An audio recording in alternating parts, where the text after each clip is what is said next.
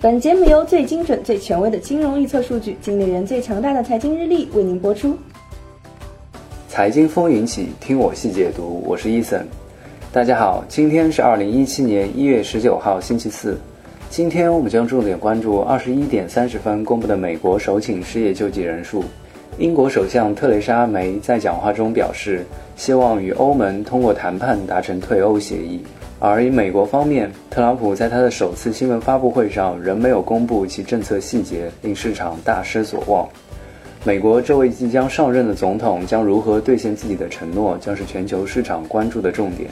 首先来看美国首次申请失业保险金人数。从历史数据来看，自2014年后，美国首次申请失业保险金人数呈震荡下行的态势，且已连续97周低于30万人。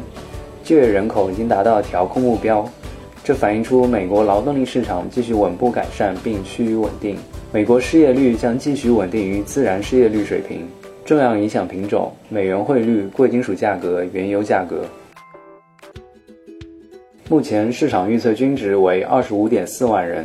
具体来看，我们对预测最精准的九家权威机构进行了统计。大家可以看到。就美国当周首请失业救济人数预测而言，金融研究杂志的预测值最高为二十五点五万人，摩根大通的预测值最低为二十四点五万人。目前市场预测均值为二十五点四万人，九家权威机构的预测均值为二十五点一万人，前值为二十四点七万人，市场和权威机构预测均高于前值。表明市场预期美国当周首请失业救济人数将有所上升，但仍大幅低于三十万人。从结果看，这将利多美元、利空原油和贵金属。